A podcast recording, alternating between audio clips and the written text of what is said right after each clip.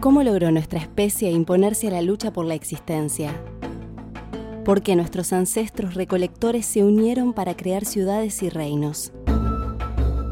¿Cómo llegamos a creer en dioses, en naciones o en los derechos humanos? A confiar en el dinero, en los libros o en las leyes. ¿Cómo acabamos sometidos a la burocracia, a los horarios y al consumismo? ¿Cómo será el mundo en los milenios venideros? Audaz, ambicioso y provocador, Sapiens, de animales a dioses, cuestiona todo lo que creíamos saber sobre el ser humano. Nuestros orígenes, nuestras ideas, nuestras acciones, nuestro poder y nuestro futuro.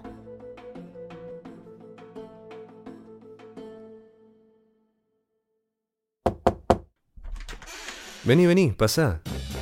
Esto es No Ficción, el podcast de libros de Penguin Random House Grupo Editorial. Gracias por acompañarnos.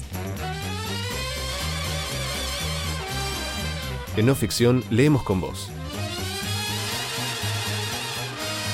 Te invitamos a descubrir nuevos mundos. Un viaje sin escalas de la mano de los autores más reconocidos.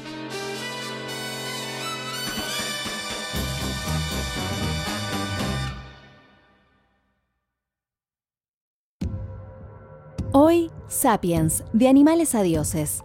Un libro de Yuval Noah Harari, publicado por Editorial Debate.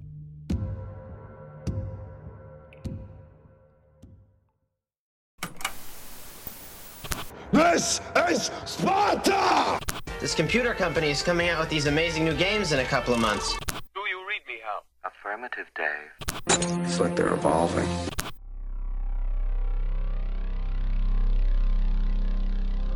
Bienvenidos a esta nueva emisión de Misterios de nuestra especie, un programa donde hablamos de nosotros, los seres humanos. En el capítulo de hoy vamos a desterrar los mitos y leyendas que existen sobre nuestra especie. ¿Cuáles son las diferencias entre el Homo erectus, el Homo habilis y el Homo sapiens? ¿Por qué no podemos pensar a uno sin los otros? Acompáñanos y descubrí cómo pasamos de cazadores y recolectores a dominar el mundo.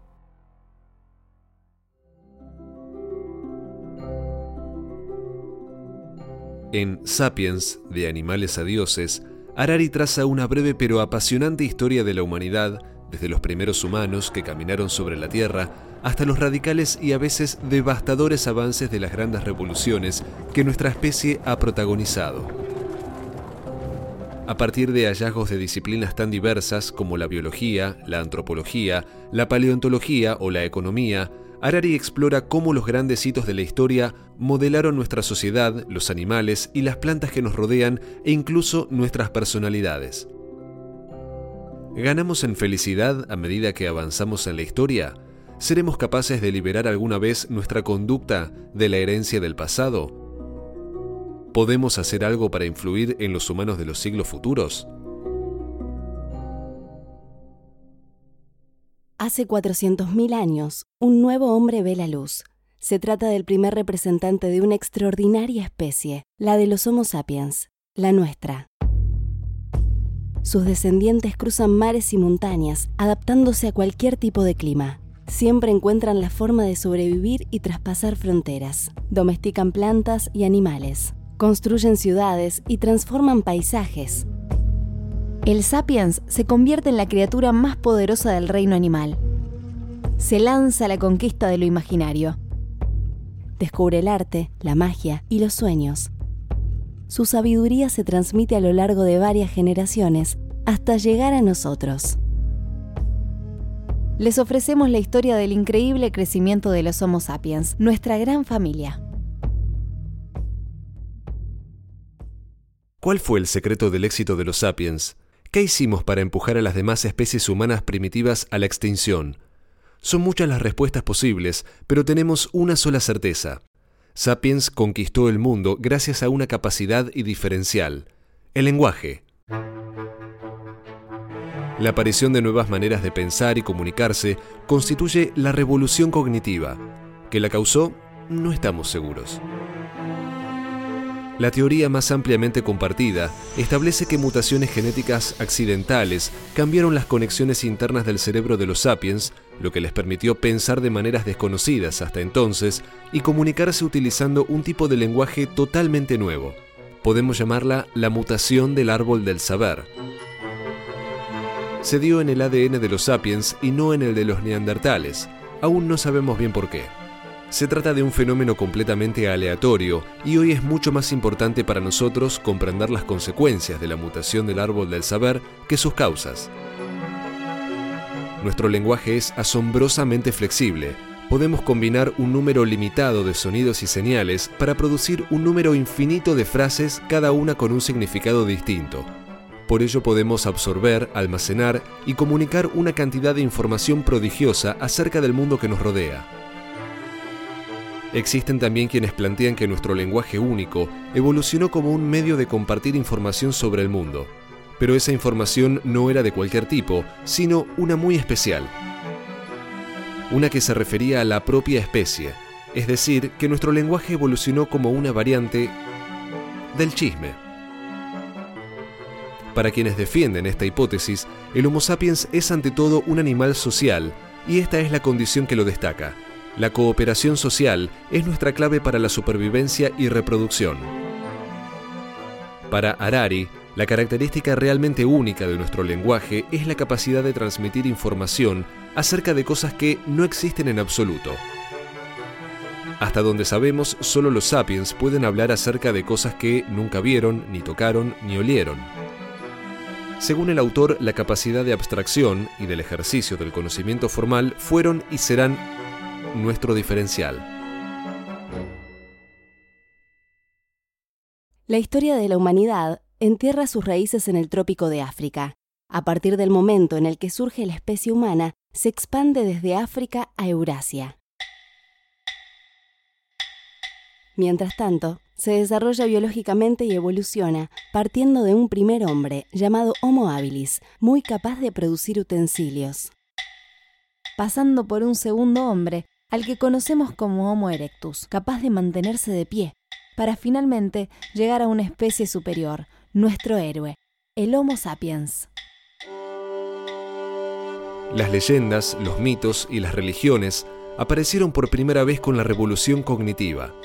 La capacidad de hablar sobre mundos imaginarios y ficciones es nuestra característica más singular. La ficción nos permitió no solo imaginar cosas, sino también hacerlo colectivamente. Podemos inventar mitos comunes, tales como la historia bíblica de la creación, los mitos del tiempo del sueño de los aborígenes australianos y los mitos nacionalistas de los estados modernos. Todos ellos confirieron a los sapiens la capacidad sin precedentes de cooperar fácilmente a gran escala, razón por la cual los sapiens dominamos el mundo mientras que las hormigas se comen nuestras obras y los chimpancés están encerrados en zoológicos y laboratorios de investigación.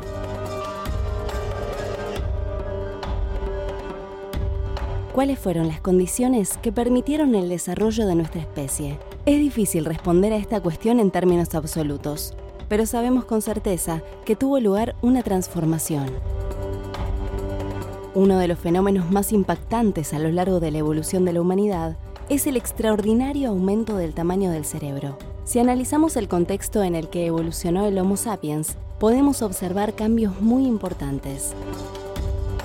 El arte y la abstracción están claramente asociados a transformaciones en la organización del cerebro. Este desarrollo se produjo a lo largo de los últimos 100.000 años.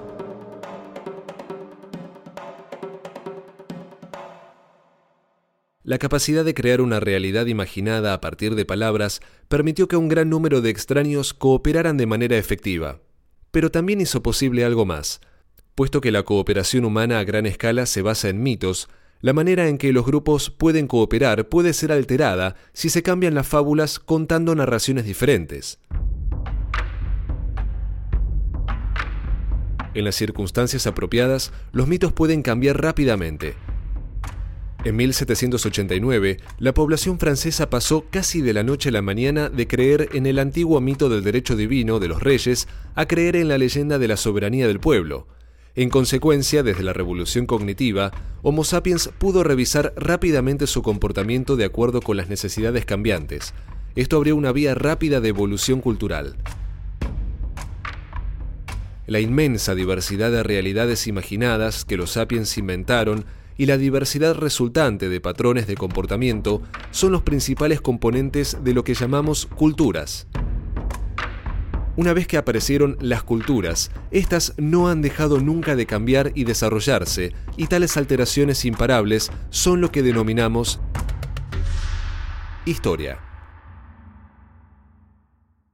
La evolución de Erectus a Sapiens se concretó a través de cientos de generaciones. Poco a poco su cuerpo se torna más esbelto. La frente se endereza, el cerebro es cada vez más vasto y complejo.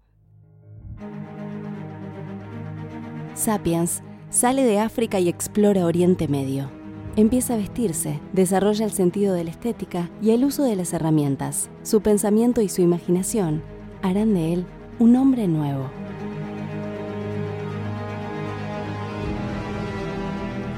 La revolución cognitiva es, en consecuencia, el punto en el que la historia declaró su independencia de la biología. Hasta entonces, los actos de todas las especies humanas pertenecían al ámbito de la biología. A partir de la revolución cognitiva, las narraciones históricas sustituyen a las teorías biológicas como nuestros medios primarios a la hora de explicar el desarrollo del Homo sapiens. Para entender la aparición del cristianismo o de la Revolución Francesa, no es suficiente comprender la interacción de los genes, hormonas y organismos, es necesario tener en cuenta además la interacción de ideas, imágenes y fantasías. El comercio, los imperios y las religiones universales acabaron por situar a los sapiens en todos los continentes del mundo global en el que vivimos en la actualidad. Este proceso de expansión y unificación no fue lineal y no careció de interrupciones, pero si consideramos el panorama general, la transición desde muchas culturas pequeñas a unas pocas culturas grandes y finalmente a una única sociedad global ha sido probablemente un resultado inevitable de la dinámica de la historia humana.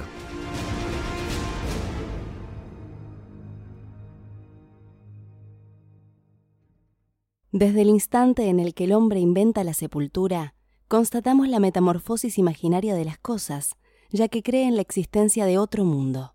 Los trozos de piedra dejan de ser simplemente trozos de piedra y se disponen alrededor del ser querido que acaba de desaparecer. Son colocados ahí para representar la muerte.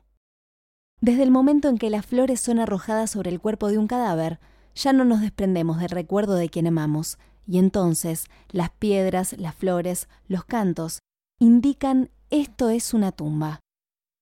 Estas creencias constituyen las primicias del pensamiento religioso, una extraordinaria composición del imaginario que dotará al sapiens de una fuerza ingobernable, la fe.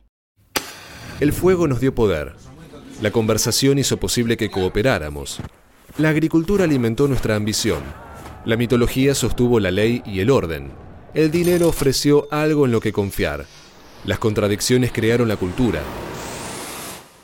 La ciencia nos hizo imparables. A pesar de las cosas asombrosas que los humanos somos capaces de hacer, seguimos sin estar seguros de nuestros objetivos y parecemos estar tan descontentos como siempre. Somos más poderosos de lo que nunca fuimos, pero tenemos muy poca idea de qué hacer con ese poder. Sapiens, de Animales a Dioses, es mucho más que un libro sobre la condición humana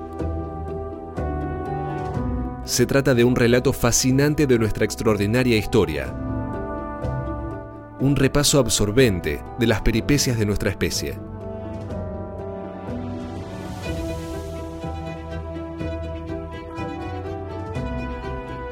Yuval Noah Harari es profesor de historia de la Universidad Hebrea de Jerusalén. Se especializó en historia medieval e historia militar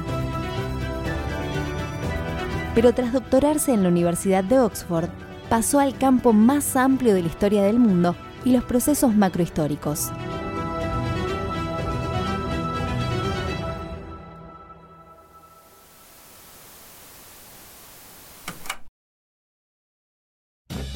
Hoy leímos Sapiens, de animales a dioses, un libro de Yuval Noah Harari, publicado por Editorial Debate.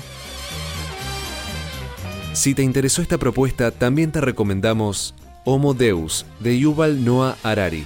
Después del éxito de De animales a dioses, el autor israelí pone su mirada en el futuro de la humanidad. Colapso de Jared Diamond.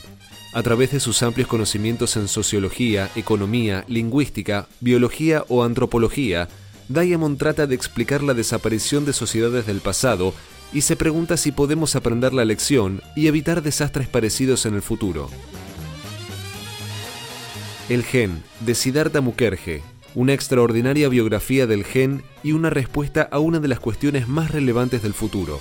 ¿Qué significa ser humano cuando se es capaz de manipular la información genética? Encontralos en todas las librerías o hace clic en la descripción de este episodio y cómpralos ahora mismo en ebook o en su versión de audiolibro. Entra a megustaleer.com.ar para encontrar mucha más información. Recordá suscribirte a No Ficción en tu app de podcast favorita para no perderte ningún episodio. No Ficción es una producción original de Penguin Random House, grupo editorial. Una realización de Tristana Producciones y Mariano Payela.